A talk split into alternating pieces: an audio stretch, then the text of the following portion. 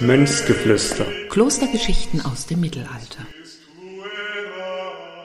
Hallo und herzlich willkommen zu Mönchsgeflüster, dem Podcast zur großen Landesausstellung Welterbe des Mittelalters, die Klosterinsel Reichenau. Mein Name ist Marvin Gedig und zusammen mit meinem heutigen Gast, Professor Dr. Thomas Zotz, nähern wir uns den Fragen an, wie ein Kloster mit Konflikten umgegangen ist, beziehungsweise vielleicht etwas zugespitzter formuliert, ob ein Kloster denn auch Krieg führen konnte. Und an dieser Stelle darf ich zunächst unseren Gast begrüßen. Herzlich willkommen, Thomas Zotz. Ja, ich freue mich sehr, hier mit Ihnen, Herr Gedig, heute ins Gespräch zu kommen über ein wichtiges Thema in der mittelalterlichen Geschichte, das wir am Beispiel der Reichenau im 11. Jahrhundert dann etwas genauer untersuchen werden. Genau, um vielleicht Sie kurz noch vorzustellen. Ich denke, am prägendsten für Ihren Lebenslauf war sicherlich Ihre Tätigkeit an der Universität Freiburg, wo Sie den Lehrstuhl für früh- und hochmittelalterliche Geschichte und für mittelalterliche Landesgeschichte des deutschsprachigen Südwestens innehatten und sich insofern als Historiker auch sehr mit den Begebenheiten natürlich auskennen, die wir uns heute genauer anschauen werden. Wie Sie schon erwähnten, werden wir das Ganze exemplarisch vornehmen. Natürlich, wie soll es für diese große Landesausstellung anders sein? Mit dem Kloster Reichenau, aber wir nehmen auch noch das Kloster St. Gallen mit dazu, was ja zunächst erstmal ganz offensichtlich in einer räumlichen Nähe auch zu Reichenau stand und insofern interessant ist. Und Sie haben auch schon das Jahrhundert, den Zeitraum unseres Gesprächs quasi thematisiert, das elfte Jahrhundert eine Zeit, in der der Investiturstreit aufkam, den viele von Ihnen da draußen sicherlich auch noch aus dem Geschichtsunterricht kennen, weil das ja dann doch eines der leider letzt verbliebenen Themen zum Mittelalter ist, was man auch noch im Schulunterricht mitgegeben bekommt.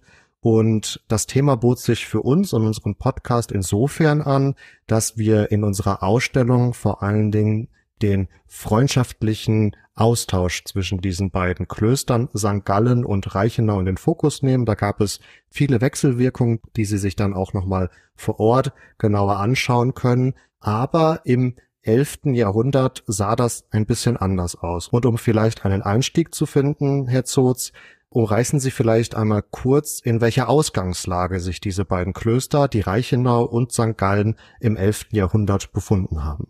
Ja, die Reichenau hatte einen wichtigen Impuls äh, empfangen schon im späten zehnten Jahrhundert durch die lothringische Klosterreform und im frühen elften Jahrhundert hat das dann nochmal sich zugespitzt. König Heinrich II. hat diese Abtei richtig reformieren lassen wollen von einem Abt, der sehr streng mit den Mönchen umgegangen ist, so dass manche auch das Kloster verlassen haben.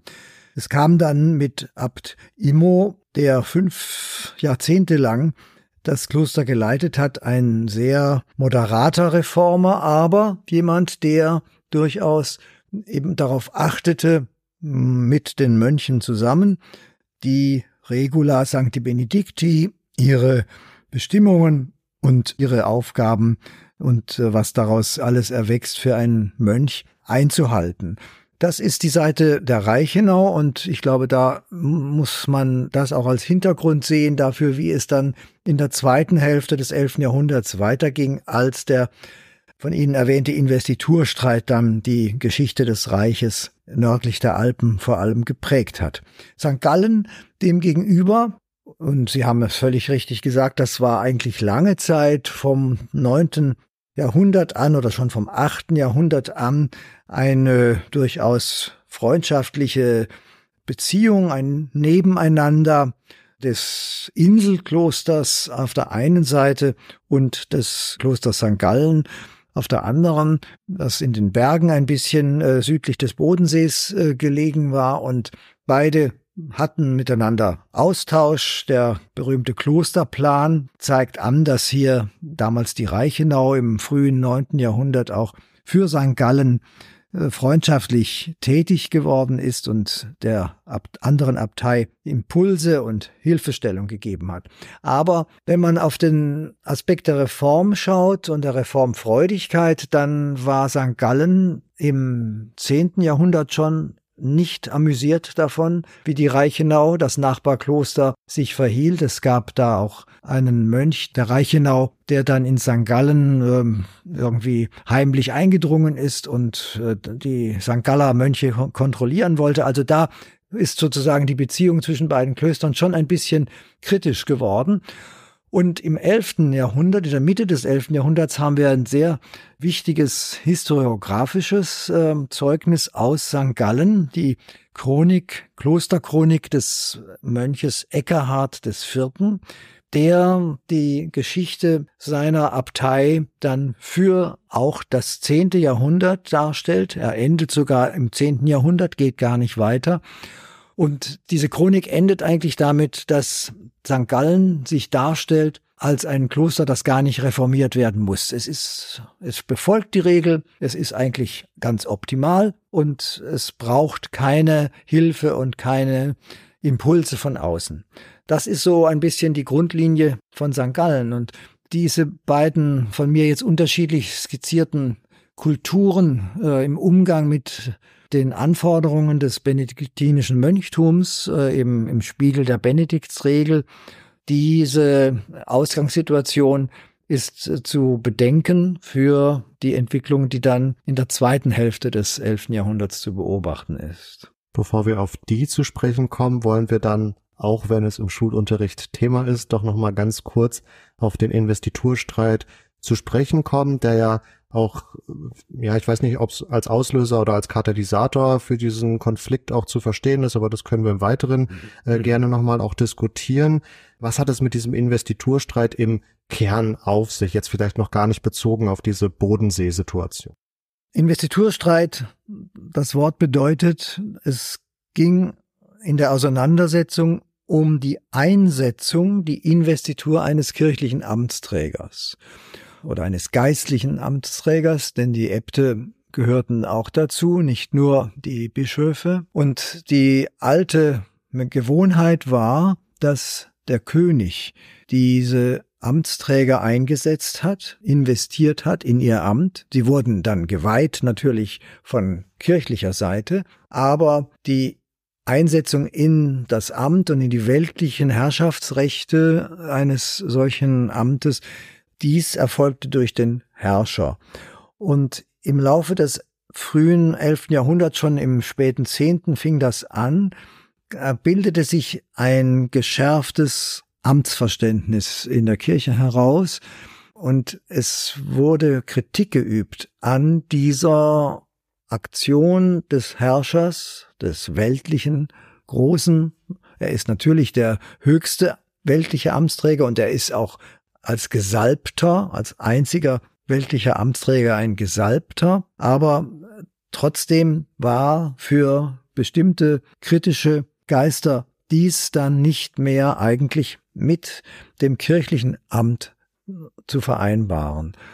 Und mit diesem Gepäck startete man dann nach der oder um die Mitte des 11. Jahrhunderts in den großen Konflikt, dass auf der einen Seite kirchliche Reformer diese Forderung aufstellten, der Herrscher soll nicht investieren und auf der anderen Seite die Traditionalisten und dazu gehörte dann auch der König, das saalische Königtum in Person Heinrichs IV., der dann im Investiturstreit eine wichtige Rolle spielen wird.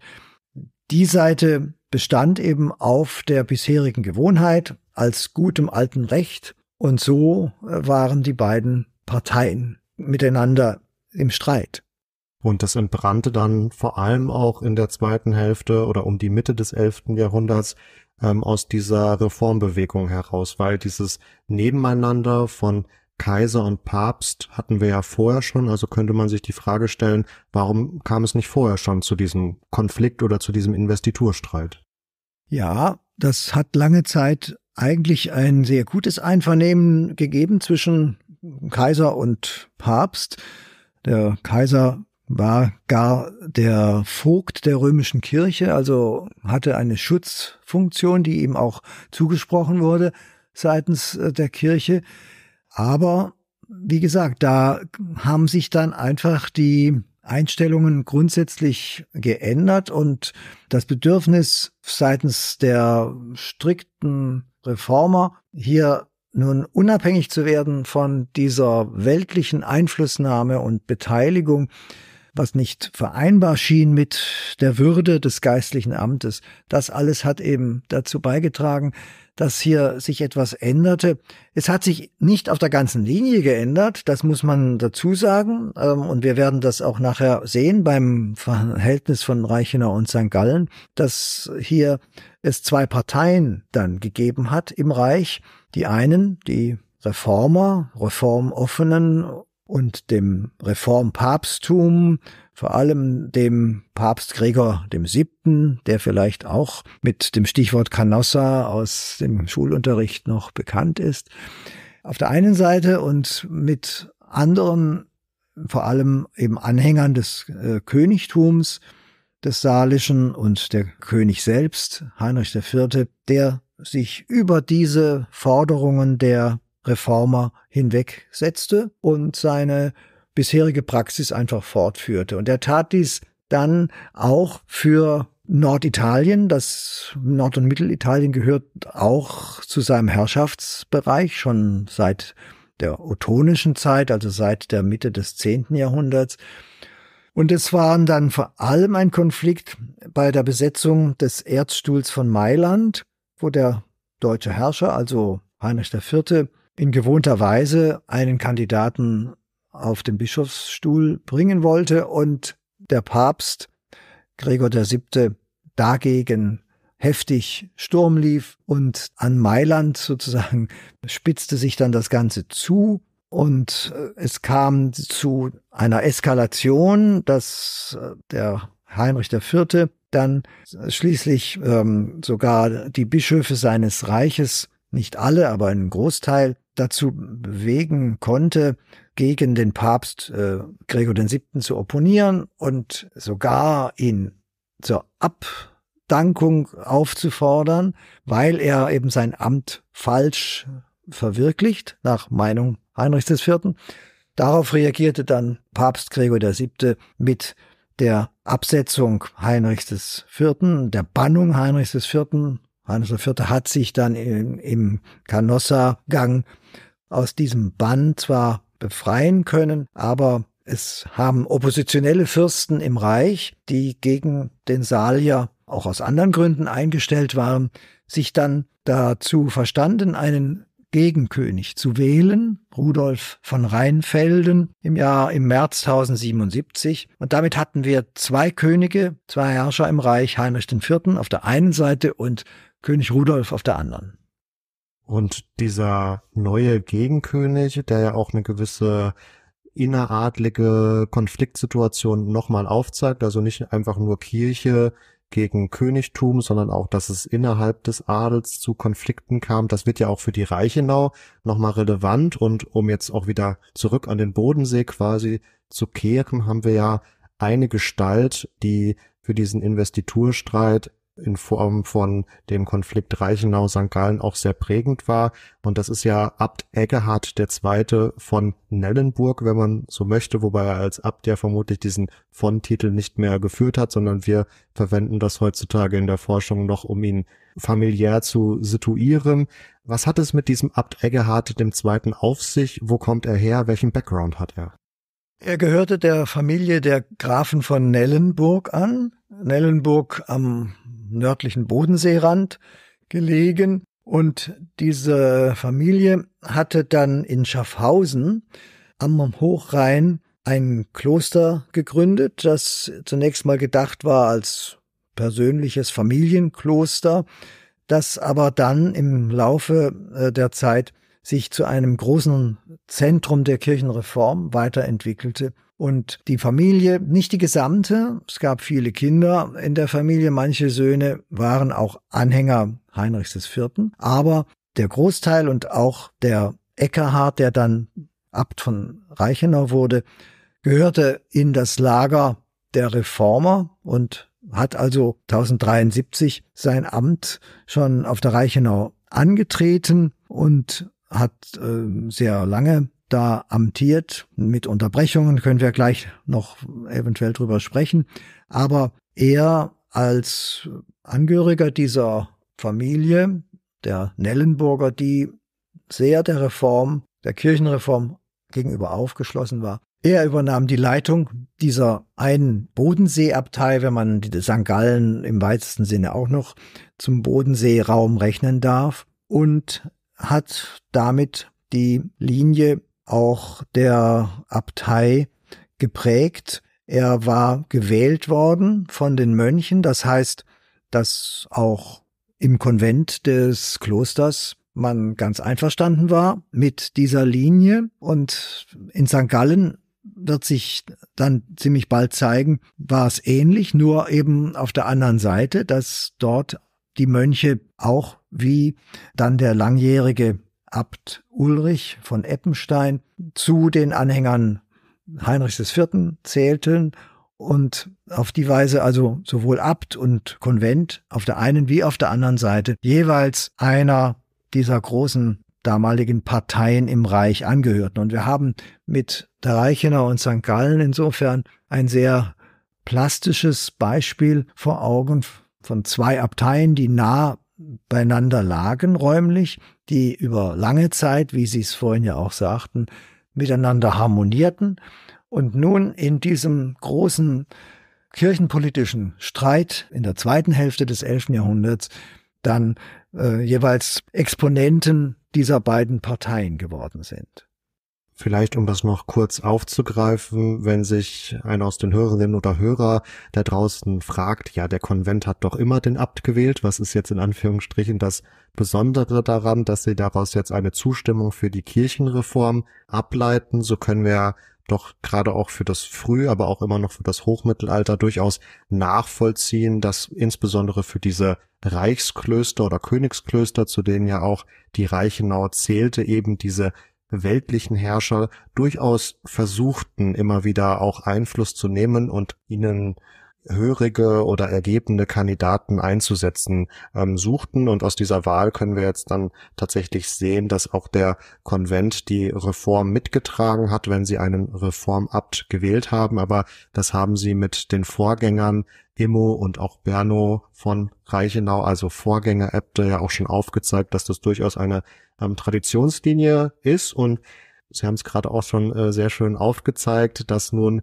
die Positionen geklärt sind, wer auf äh, welcher Seite steht, woraus sich einfach ein gewisses Konfliktpotenzial ergibt. Und jetzt stellt sich natürlich die große Frage, ja, wie sind die Klöster damit umgegangen? Können wir konkrete Aktionen nachvollziehen, mit denen entweder äh, St. Gallen oder Reichenau entweder versucht hat, die anderen von ihrer Position zu überzeugen oder zumindestens ja, vielleicht auch zu übernehmen quasi. Ja. ja, also das ist wichtig, der Hinweis, den Sie gerade gegeben haben, dass die Herrscher durchaus auch immer wieder Kandidaten in die Klöster eingesetzt haben als Äbte. Die Konvente haben sich dann auch fast standardmäßig immer wieder in Privilegien ihre Wahlfreiheit bestätigen lassen, die Abtswahlfreiheit, aber in der Realität sah das eben mitunter anders aus.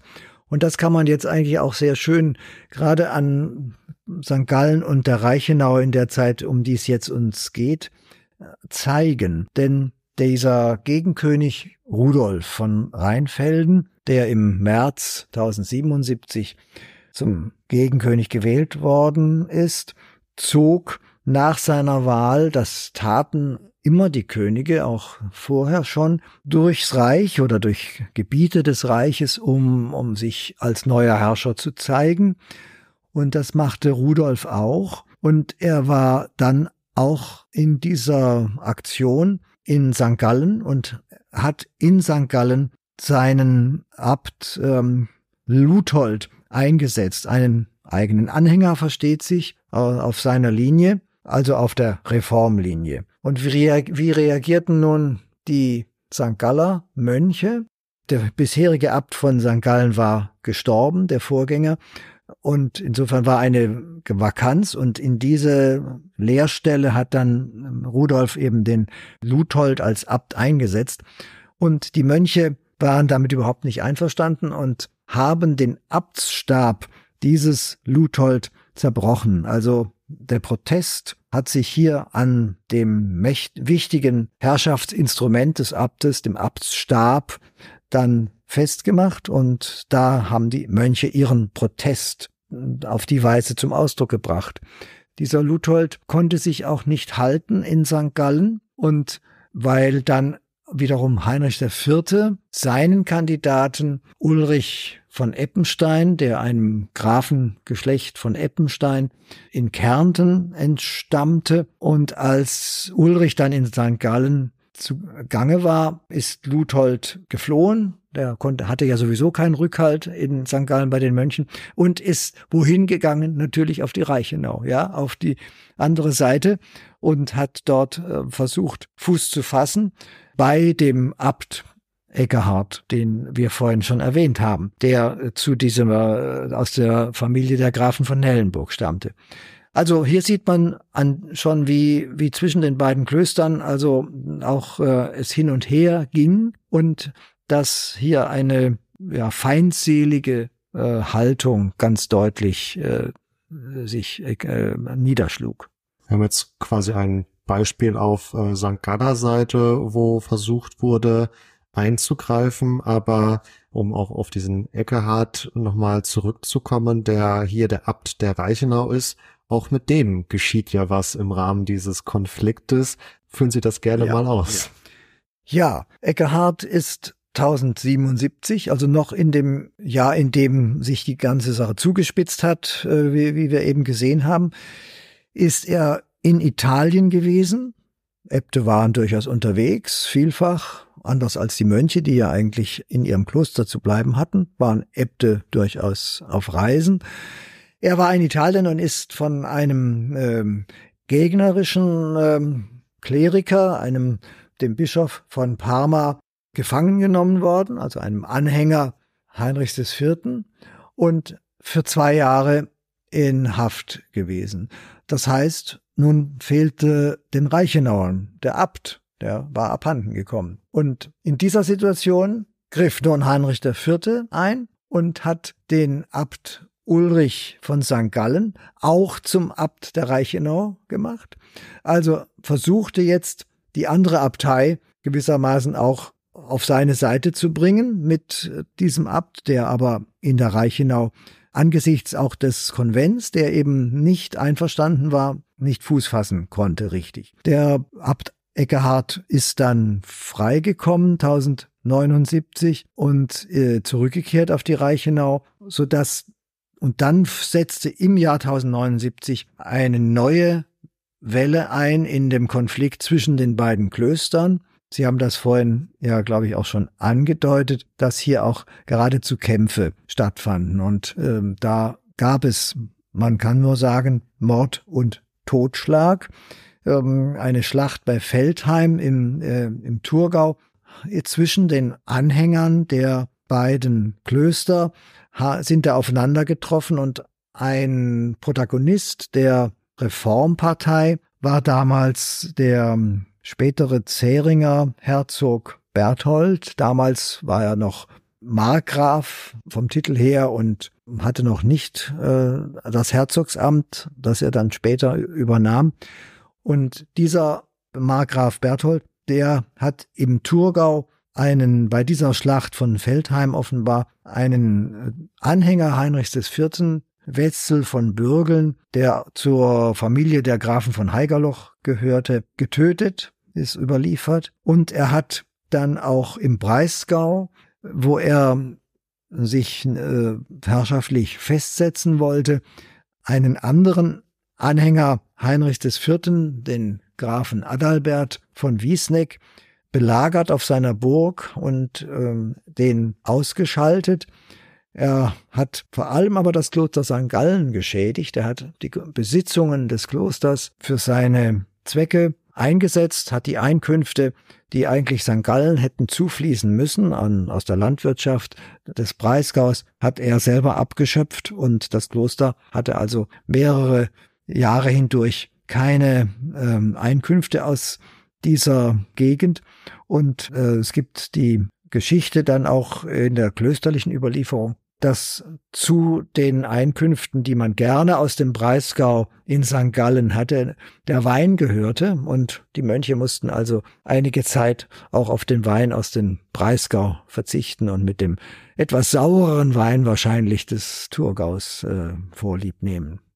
Wir haben jetzt gehört, wie vor allen Dingen auch durch diese Parteiensituation, in die die Reichenau und St. Gallen eingebunden war, vor allen Dingen auch weitere Mitglieder, vor allen Dingen adlige Mitglieder der Parteien versucht haben, unter anderem auf die Abtswahl oder Abtseinsetzung Einfluss zu nehmen. Wir haben auch von dieser Schlacht gehört, aber um jetzt wirklich auch nochmal auf die Klöster zu sprechen zu kommen, wie kann man sich deren Rolle in diesem Konflikt vorstellen? Also wenn man sich das ähm, so anhört, könnte man ja auf die Vorstellung kommen, fast schon, dass auch da die Mönche in die Schlacht gezogen sind. Also ähm, wirklich ganz, ganz runtergebrochen. Was war der Beitrag der Klöster an diesen auch handfesteren Auseinandersetzungen? Also davon weiß man jetzt nichts, dass Mönche sozusagen zur Waffe gegriffen hätten und in diese Kämpfe eingegriffen haben. Es waren die weltlichen Anhänger jeweils der einen Richtung wie der anderen Richtung und damit auch des einen Klosters wie des anderen Klosters, die hier gegeneinander auch äh, handgreiflich wurden mit schlimmen Auswirkungen, wie ich das vorhin gesagt habe, mit der Tötung eines ähm, Adligen. Aber wir müssen uns sicher darüber im Klaren sein, dass für die Mönche eine Situation dieses Konflikts dieses großen kirchenpolitischen Konflikts ganz gewiss eine äh, große Einschränkung ihres normalen Lebens war, denn das Klosterleben war ja eigentlich ein Austritt aus der Welt. Ja, man sagte, formulierte das auch, wenn jemand ins Kloster eingetreten ist, dass er aus der Welt gegangen ist, ja, und eine Weltflucht, wenn man so will, begangen hat ganz im Sinne einer religiösen Steigerung des eigenen Lebens. Und von daher war sicher für ein Kloster eine solche Konfliktsituation, wie sie damals zwischen St. Gallen und der Reichenau bestanden hat, mit den Äbten, die sich, die gegenseitig von den Herrschern reingedrückt wurden und ähm, das waren auf jeden Fall sehr unerfreuliche Situationen, die man sich nicht äh, unangenehm genug vorstellen kann. Wir haben aber über diese Vorgänge selbst in den Klöstern keine eigentliche Überlieferung. Das muss man sich eigentlich aus den Umständen her sozusagen erschließen. Es gab bei jeder Abtei einen Kreis von Adligen und in dieser Zeit dann auch schon von unfreien Kriegsleuten, von Ministerialen, von Rittern, die für einen Abtei, für eine Abtei im Dienste des Abtes eingesetzt wurden, in dem zum Beispiel auch, wenn der Herrscher nach Italien zog, äh, wissen wir aus dem späten zehnten Jahrhundert, dass es da Kontingente gab, die von den einzelnen Klöstern erwartet wurden. Die Reichenau wird in diesem einen Verzeichnis erwähnt, die so und so viel Panzerreiter zu stellen hatten für den Herrscher, ja, wenn der eben nach Italien zog, mit der, in der Absicht vor allem die Kaiserkrone zu erlangen, aber auch aus anderen Gründen einen Kriegszug unternahm oder einen, einen Heereszug unternahm. Insofern gab es also eine ja, man kann sagen Militia, also eine Miliz könnte man es jetzt äh, auch anders formulieren, von adligen und nicht adligen Rittern, gepanzerte, gut ausgerüstete Leute, die dann für die Abtei selber, aber auch in, in Konfliktfällen durchaus äh, tätig wurden. Und auch bei dieser Schlacht von Feldheim, die ich vorhin erwähnte, ist davon auszugehen, dass da auch solche Anhänger einer Militia von beiden Seiten dabei war. Nicht nur die großen Herren wie der Herr, wie der Markgraf Berthold oder der äh, dann von ihm getötete äh, Wetzel von Bürgeln. Das sind natürlich Namen, die in der Überlieferung dann genannt werden, sondern natürlich gab es hier auch eine größere Zahl an Kämpfern auf beiden Seiten, die im Dienste jeweils eines Abtes ähm, tätig waren so ähnlich wie man das sich für die Bischofskirchen natürlich auch vorzustellen hat. Auch da gab es diese Milites äh, Episkopie oder Milites des Heiligen der Bischofskirche und diese Organisation von Kriegszügen sowohl für den Herrscher als auch für Äbte oder Bischöfe, die in Konflikt oft lagen mit, mit anderen die, diese Organisation ist, ist charakteristisch äh, für diese Zeit. Und wir müssen das eben genauso auch für die beiden Klöster Reichenau und St. Gallen uns vorstellen. Vielleicht als kurzer Nachklaps ähm, dazu, inwieweit waren diese weltlichen Gefolgsleute, die diese Militia bildeten, denn dem Abt hörig? Also konnte er konkrete Feldzüge anordnen oder haben die eher auf eigene Faust agiert, soweit wir das nachvollziehen können? Sie waren schon dem Abt verpflichtet und das lief in der Regel über ein Lehen, das ihnen vom Abt erteilt worden ist, zugeteilt worden ist. Sie wurden dann sozusagen die Vasallen des Abtes und von daher hatten sie schon die Verpflichtung, auch in seinem Sinne sich kriegerisch zu betätigen. Und auf eigene Faust waren diese Leute mitunter auch unterwegs in, in bestimmten Konflikten. Aber nicht, äh, wenn es um die Abtei ging, dann mussten wir uns das so vorstellen, dass das hier schon im Dienste jeweils des Abtes gewesen ist. Wir haben jetzt durch Mord und Totschlag, wie Sie es so schön formuliert haben, ja auch einen gewissen Höhepunkt dieses Konflikts und auch des Investiturstreits erreicht. Wenn wir jetzt nun zum Schluss noch einen Ausblick ähm, wagen wollen, wie ist man denn aus dieser Konfliktsituation wieder herausgekommen, beziehungsweise wie endete dieser Konflikt und welche Auswirkungen hatte das auch auf St. Gallen und die Reichenau? Die Zeit, die wir jetzt gerade besprachen, also die 70er Jahre, die frühen 80er Jahre des 11. Jahrhunderts, waren ganz bestimmt die Hochzeit des Konflikts und es gab dann alsbald Bemühungen auf beiden Seiten, irgendwie aus dieser Krisen- und Konfliktsituation herauszukommen. Und das hat regional mitunter funktioniert. Hier hat auch etwa die Abtei Cluny in Burgund eine ausgleichende Rolle gespielt oder versucht zu spielen. Gerade auch am Oberrhein können wir das beobachten.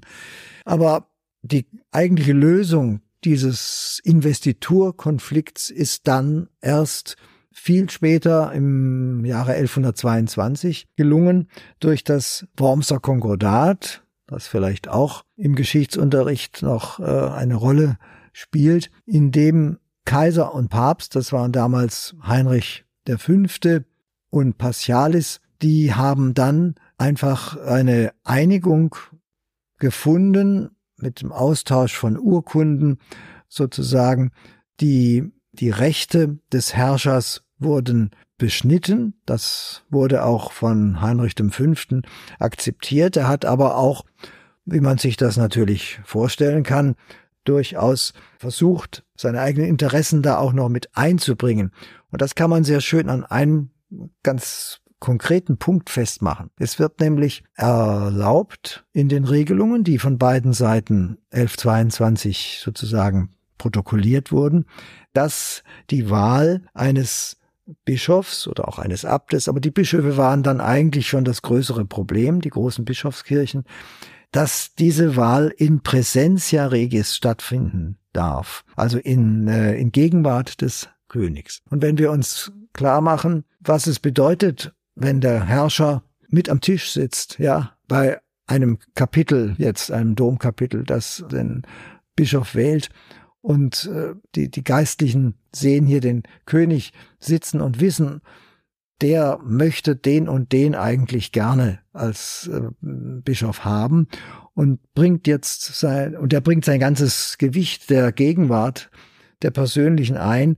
Da sind manche äh, Wahlen in Anführungszeichen dann doch auch so gelaufen, dass der Herrscher hier ähm, noch seine Interessen durchsetzen konnte. Also es entspannte sich die Situation. Sie hat sich auch für St. Gallen und die Reichenau letztlich entspannt. Beide Abteien sind wieder in friedlicheres Fahrwasser geraten und man kann fast sagen auch zurückgekehrt zu der früheren Eintracht und äh, freundschaftlichen Beziehung, die es davor gegeben hatte. Und so wird man die weitere Geschichte beider Abteien dann durchs Mittelalter hindurch äh, charakterisieren dürfen. Um vielleicht abschließend noch kurz auf quasi unsere Eingangsfrage zurückzukommen, würden Sie sagen, dass ein Kloster quasi eigenständig ähm, Krieg führen konnte oder war das, wenn es denn stattfand, über diese weltlichen Anhänger eigentlich eher immer ein Phänomen, wenn die Klöster in größere Streitigkeiten hineingezogen wurden. Ein Kloster selbst, denke ich, hat nicht in dem Sinne jetzt äh, Krieg geführt und äh, aktiv etwas vom Zaun gebrochen. Soweit ging dann diese Konfliktbereitschaft nicht. Aber es gab einfach die Anhängerschaft jeweils der beiden Seiten, die dafür sorgte, dass hier entsprechende Konflikte auch kriegerisch ausgetragen wurden. Und insofern war ein Kloster, das eigentlich, ja, ich sagte es vorhin, eine Einheit ist, die, die sich aus der Welt herausgenommen hat, war in ganz äh, besonderer Weise dann gerade in Konfliktsituationen dieser Art eben mit der Welt und mit deren Geschäften und Konflikten äh, verknüpft und ließ, konnte sich nicht daraus letztlich lösen.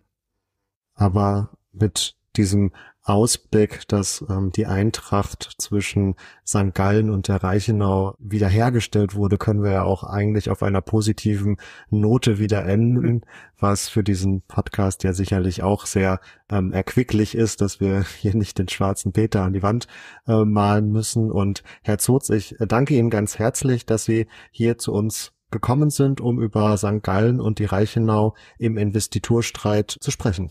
Ja, ich bedanke mich bei Ihnen, Herr Gedig, hat mir viel Freude gemacht und ich äh, hoffe, dass äh, das, was wir zusammen besprochen haben, den Hörern des Podcasts auch gefällt und soweit alles verständlich ist.